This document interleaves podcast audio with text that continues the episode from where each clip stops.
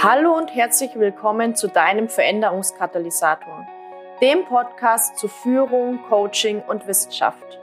Mein Name ist Jasmin Schweiger, ich bin Wirtschaftspsychologin mit dem Schwerpunkt Führung, Gründerin der Online-Akademie für Leadership Coaching und auf der Mission, Führung zukunftsfähig, sinnhaft und nachhaltig auszurichten. Schön, dass du da bist und wir gemeinsam die Arbeitswelt der Zukunft gestalten.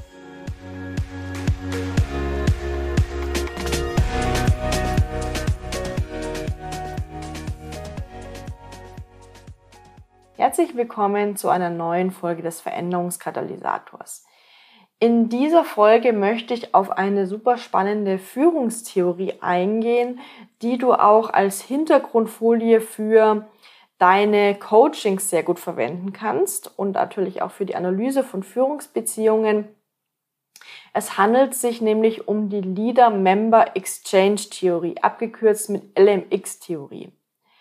Die LMX-Theorie beschäftigt sich eben mit der Frage, warum sich Führungskräfte nicht allen Mitarbeitern in einem Team gegenüber gleich verhalten. Also es gibt hier einfach unterschiedliche Arten von Führungsbeziehungen zwischen der Führungskraft und den jeweiligen Mitarbeitenden der Arbeitsgruppe. Grundsätzlich kann man sagen, es gibt natürlich so viele unterschiedliche Führungsbeziehungen, wie auch die Arbeitsgruppe Mitarbeitende hat, aber man kann ja diese Beziehungen meistens auf einem Kontinuum zwischen zwei Polen einordnen. Und das sind auf der einen Seite, also am einen Ende von diesem Kontinuum, Beziehungen mit qualitativ sehr hohem Austausch. Ja, also wo man sagt, okay, das ist eine qualitativ sehr hochwertige Führungsbeziehung. Und am anderen Ende des Kontinuums sind, haben wir Beziehungen mit qualitativ niedrigem Austausch. Also das sind ähm, Führungsbeziehungen, die nicht so, ja, ich sage mal, hochwertig sind. Wir werden gleich nochmal genauer darauf eingehen, was ich damit meine. Und warum ähm, hat man sich damit beschäftigt? Letztendlich ist der Ursprung dieser Führungstheorie die Beobachtung, dass in Organisationen Führende sich nicht allen Mitarbeitern gegenüber gleich verhalten, wie ich gerade schon gesagt habe, und dass das auch dazu führt, dass Ressourcen selektiv verteilt werden. Also was sind Ressourcen, die die Führungskraft verteilen kann? Das ist natürlich sowas wie Zeit, das ist sowas wie Informationen, natürlich auch vielleicht finanzielle Ressourcen, das ist vielleicht auch sowas wie Wertschätzung, Anerkennung. Also es gibt eine ganze Bandbreite von Ressourcen, die die Führungskraft den Mitgliedern ihres Teams zuteil werden lassen kann oder eben auch nicht. Schauen wir gleich nochmal genauer drauf. Woran liegt es jetzt, dass sich diese Führungsbeziehungen so unterschiedlich ausbilden? Grundsätzlich kann man sagen, dass es einen Prozess gibt, über den sich diese unterschiedlichen Beziehungsqualitäten hinweg entwickeln. Also wir haben sozusagen einen dreistufigen Prozess, wo diese Rollen nach und nach übernommen werden. Man spricht hier von Rollenepisoden. Und in einer ersten Phase, die wir Rollenübernahme nennen, ist es so, dass die Führungskraft und die geführte Person, also das Teammitglied, zum ersten Mal aufeinandertreffen. Es kann zum Beispiel sein aufgrund von Neueinstellungen oder aufgrund von Vorgesetztenwechseln. Und in dieser Phase der Rollenübernahme haben wir noch keine besonders ausgeprägte ja, Beziehungsqualität oder noch nicht besonders ausgeprägte Charakteristika von dieser Beziehung. Da ist es meistens so, dass die Beziehungsqualität ja tendenziell noch eher niedrig ist, dass es im Grunde hauptsächlich um einen ökonomischen Austausch geht. Ja, also ich gebe dir Geld, du gibst mir deine Leistung dafür.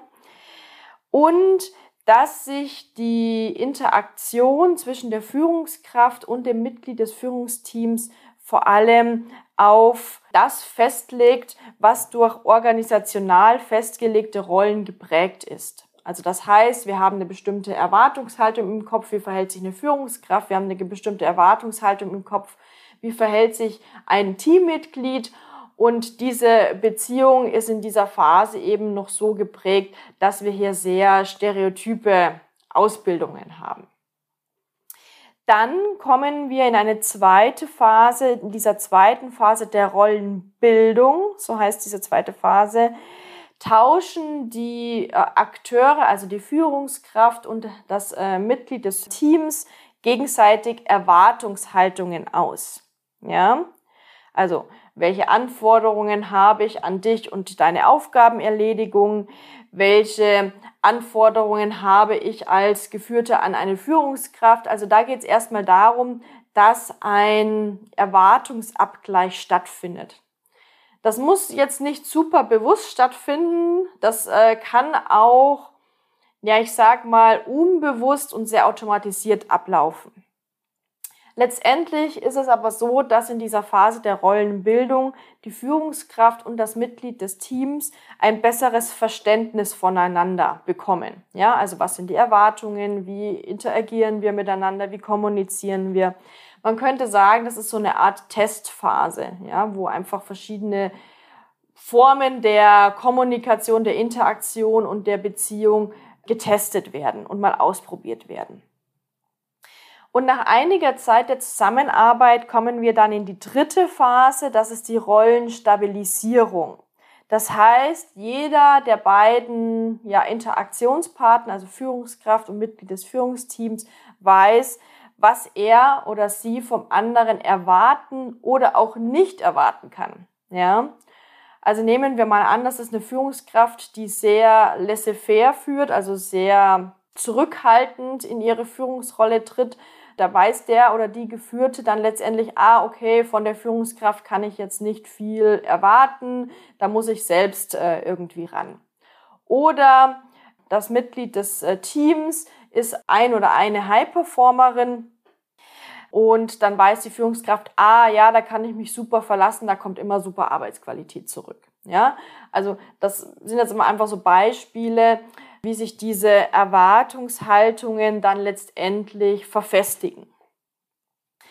Und wir haben jetzt äh, letztendlich eine unbewusste Zuordnung von Mitgliedern des Teams in Mitarbeitergruppen. Ja, also die Führungskraft ordnet die Mitarbeiter, die sie führt, verschiedenen Gruppen zu, auch unbewusst meistens. Und die, diese Gruppen nennen sich jetzt In-Group und Out-Group vor allem und gegebenenfalls gibt es dann noch eine dritte Gruppe. Was heißt das jetzt endlich? In-Group, das ist sozusagen die Gruppe, wo eine sehr hohe Beziehungsqualität besteht, ja, wo sozusagen eine respektvolle, vertrauensvolle Beziehung zwischen Führungskraft und Geführten besteht. Also salopp gesagt, das sind sozusagen die Buddies der Führungskraft.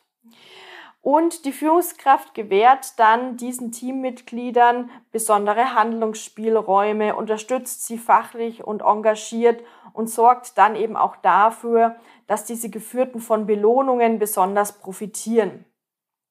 Auf der anderen Seite sind die Geführten sehr loyal und erbringen eine Leistung, die über das erwartete Maß hinausgeht. Und wir haben hier sozusagen eine hohe Motivation, die auch von Seiten der Geführten in die Arbeit oder in diese Beziehung auch gelegt wird. Das führt dann letztendlich auch dazu, dass wir positive Korrelationen haben zu Dingen, die wir ja in Unternehmen auch haben wollen. Das heißt, wir haben eine höhere Leistung von Mitgliedern der In-Group, wir haben ein höheres Commitment und wir haben eine höhere Arbeitszufriedenheit. Dann kommen wir zu der zweiten Gruppe, das ist so die, die Out Group, also so, ich sage mal so ein bisschen so die, die Außenseite in diesem Führungsteam. Und hier ist es so, dass wir keine besonders intensive Beziehung zwischen Führungskraft und Geführten haben und das Leistungsvermögen der Mitarbeitenden in bestenfalls dem Standard entspricht. Ja, also sagen wir mal so Dienst nach Vorschrift. Schlechtestenfalls äh, kommt da eben relativ wenig zurück an Leistungsvermögen. Und auch die Führungskraft berücksichtigt die Mitglieder der Outgroup ja, automatisch, unbewusst, ja, das, das bildet sich einfach so nach und nach heraus, bei der Vergabe von Chancen und Belohnungen nur am Rande. Ja, also weniger Ressourcenzuteilung, kurz gesagt. Und dann haben wir gegebenenfalls noch eine dritte Gruppe. Ich habe ja schon am Anfang gesagt, meistens äh, ist das sozusagen wie so ein Kontinuum, ja. Und in der Mitte des Kontinuums haben wir dann gegebenenfalls noch eine dritte Gruppe, je nachdem wie groß das Team auch ist, wo Beziehungsqualität, Motivation, Leistung, Arbeitszufriedenheit, Zuteilung von Ressourcen etc., alles, was ich gerade genannt habe, so im Mittelfeld liegen. Ja, also das wäre dann so eine dritte Gruppe. Was jetzt natürlich auch ein wichtiger Aspekt ist, ist, dass es oftmals auch dazu kommen kann, dass Mitarbeitende oftmals auch ein Verhalten erst dann so zeigen, wenn die Führungskraft ihnen direkt oder indirekt vermittelt, dass sie sie so sieht. Man spricht ja vom Pygmalion-Effekt. Ich erkläre das vielleicht mal anhand der Forschung, die auch zu diesem Effekt gemacht wurde. Und zwar wurde da sehr viel auch in Schulklassen dazu geforscht. Und ein Beispiel ist, dass den Lehrern am Anfang eines Schuljahrs, unabhängig jetzt von, von der Wirklichkeit, einfach gesagt wurde, diese Schüler sind besonders gut, also haben, können hohe Leistungen erbringen, sind besonders intelligent und die äh, äh andere Schüler ähm, sind nicht so intelligent äh, und haben nicht so gute Schulnoten vorher gehabt. Das wurde denen einfach, also den Lehrern einfach so mitgeteilt, unabhängig von dem, was jetzt der Realität entsprochen hat. Und dann war es tatsächlich so, dass die Schüler, von denen den Lehrern am Anfang dann gesagt wurde, dass diese Schüler besonders gut sind, besonders intelligent sind, gute Noten geschrieben haben, dass diese Schüler zum Ende des Schuljahrs tatsächlich höhere Werte bei der Intelligenz aufwiesen, tatsächlich bessere Noten hatten. Und warum war das der Fall?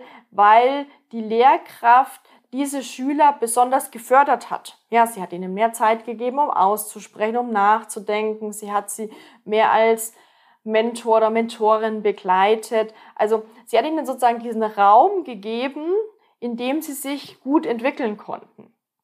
Und das hat dann letztendlich eben dazu geführt, dass sie sich tatsächlich so entwickelt haben, mal unabhängig von der Realität.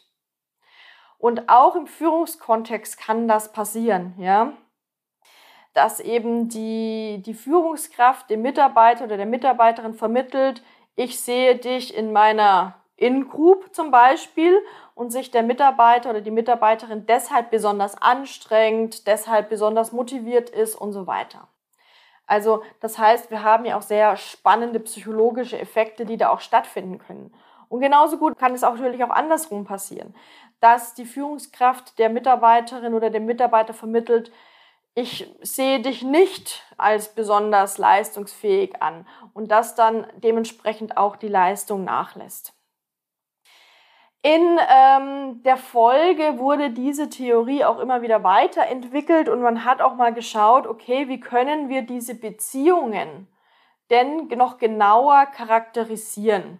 Und es wurden dann vier unabhängige Dimensionen bzw. Austauschinhalte entwickelt, um diese Beziehungen besser analysieren zu können. Und was sind diese vier Aspekte? Das ist einmal, gibt es positive Gefühle dem anderen gegenüber? Also das kannst du natürlich zum Beispiel auch mit in ein Coaching nehmen, ja. Wenn wir jetzt äh, ein, ein Soziogramm zum Beispiel vom Team erstellen, dann könntest du diese Aspekte mitnehmen. Also erste Frage, gibt es positive Gefühle dem anderen gegenüber? Zweite Frage, gibt es Loyalität dem anderen gegenüber. Diese Loyalität geht in zwei Richtungen, ja? Also Loyalität der Führungskraft gegenüber den Mitarbeitenden und Loyalität des Mitarbeitenden gegenüber der Führungskraft. Dann werden Beiträge geleistet zur Erreichung von Zielen. Also, das ist einmal von der Seite des Mitarbeitenden die Anstrengung, also strengt sich der Mitarbeitende an, und von Seiten der Führungskraft ist es Unterstützung, also bietet die Führungskraft Unterstützung an. Und ein vierter Aspekt, gibt es Respekt, also herrscht ein Respekt für die fachliche und oder berufliche Kompetenz des anderen. Also äh, respektiert die Führungskraft den Expertenstatus der Mitarbeiterin zum Beispiel oder respektiert die äh, Mitarbeitende die fachliche und berufliche Kompetenz der Führungskraft. Das geht ja immer in zwei Richtungen. Also gerade wenn es zum Beispiel auch um Konflikte geht oder wenn die Führungskraft hat, der, der Auffassung ist, das Team arbeitet nicht gut zusammen, dann kann man mal diese Aspekte mitnehmen und als Hintergrundfolie für so eine Analyse von Teambeziehungen mal ja, verwenden. Und was ich jetzt noch gerne ähm, ja, zum Abschluss hier mit reingeben möchte, ist, dass wir uns nochmal die Ressourcenkategorien anschauen. Also welche Ressourcen werden hier zur Verfügung gestellt oder auch nicht zur Verfügung gestellt. Also die erste Ressource von den sechs insgesamt ist das Thema Zugehörigkeit, Zuwendung. Also seitens der Geführten zeigen die Geführten zum Beispiel Commitment und Loyalität gegenüber der Führungskraft. Oder wird die Führungskraft zu sozialen Veranstaltungen nach der Arbeit eingeladen? Dann seitens der Führungskraft geht es zum Beispiel darum, äh, findet die Führungskraft ermutigende Worte für das Teammitglied oder auch nicht? Wird das Teammitglied sozio-emotional unterstützt? Ja? Dann die zweite Ressourcenkategorie ist das Thema Status. Von Seiten der Geführten können wir uns da fragen, zeigen die Geführten gegenüber der Führungskraft Respekt, gegebenenfalls vielleicht sogar Bewunderung.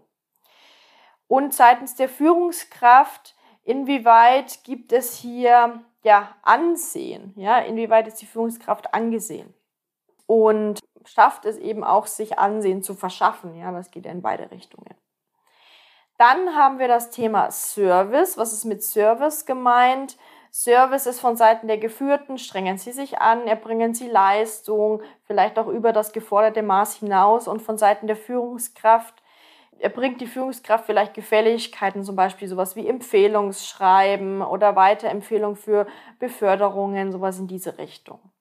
Dann haben wir das Thema Informationen, ja, also seitens der Geführten ähm, liefern die Geführten alle Informationen, die sie haben, an die Führungskraft oder halten sie etwas zurück. Und genauso geht es natürlich in die andere Richtung. Inwieweit informiert die Führungskraft ihre Teammitglieder? Und wen informiert sie? Ja? Dann haben wir das Thema Güter.